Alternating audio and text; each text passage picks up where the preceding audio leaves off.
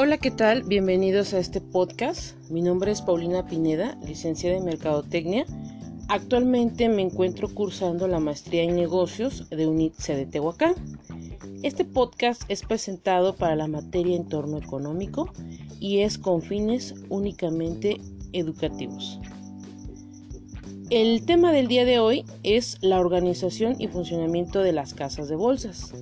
Conoceremos el concepto, las características y finalmente veremos su importancia en la economía del país.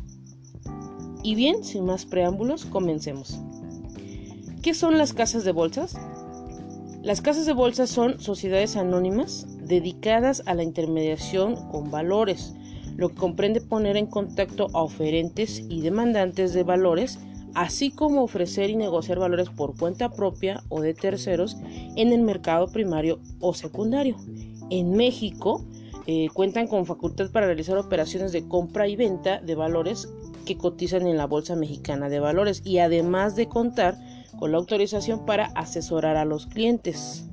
Eh, para organizarse y operar como casa de bolsas requieren la autorización de la Comisión Nacional Bancaria y de Valores.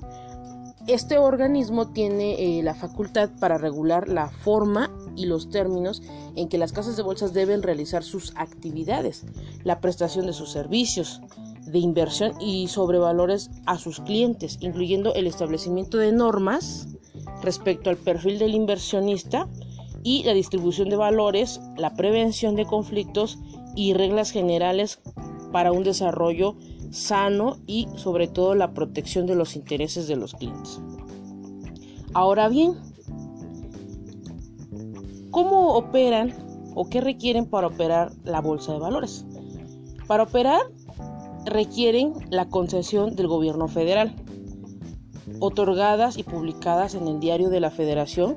Para ello deben de contar con la indicación de qué valores van a manejar, los locales, las instalaciones y plataformas de negocio que utilizarán, además de las medidas de seguridad para preservar la integridad de la información, el reglamento interior, los manuales, políticas y procedimientos de operación, la descripción de los programas de auditoría que efectuarán a sus miembros y emisoras que listen valores y la descripción de los programas que implementarán en materia de transparencia y corrección e integridad. Todos y cada uno de esos puntos son los que permitirán a una casa de bolsas operar de manera correcta. Ahora bien, ¿en qué nos ayudan o prácticamente cuáles son sus funciones de una casa de bolsas? Eh, la casa de bolsas cumple con las siguientes funciones. Actúan como intermediarios en el mercado de valores. Reciben recursos por conceptos de operación con valores.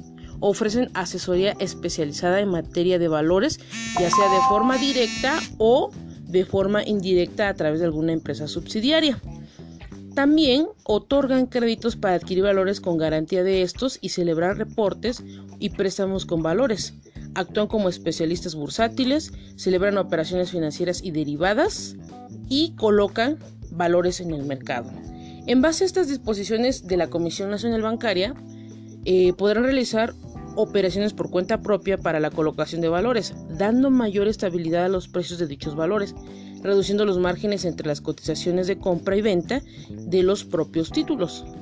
También pueden brindar el servicio de guardia, custodia y administración de valores, realizando el depósito en las casas de bolsas en una institución para el depósito de valores, que en el caso de México será la Indeval, o donde lo determine la Comisión Nacional Bancaria. Y bueno, finalmente, eh, ¿cuál es la importancia de una casa de bolsas para la economía del país?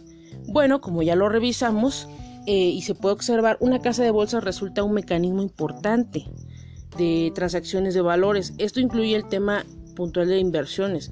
Existen diferentes empresas, instituciones y entidades que a través de las casas de bolsas obtienen beneficios. Estos son financiamientos y la oportunidad de crecimiento para las proyecciones que tienen.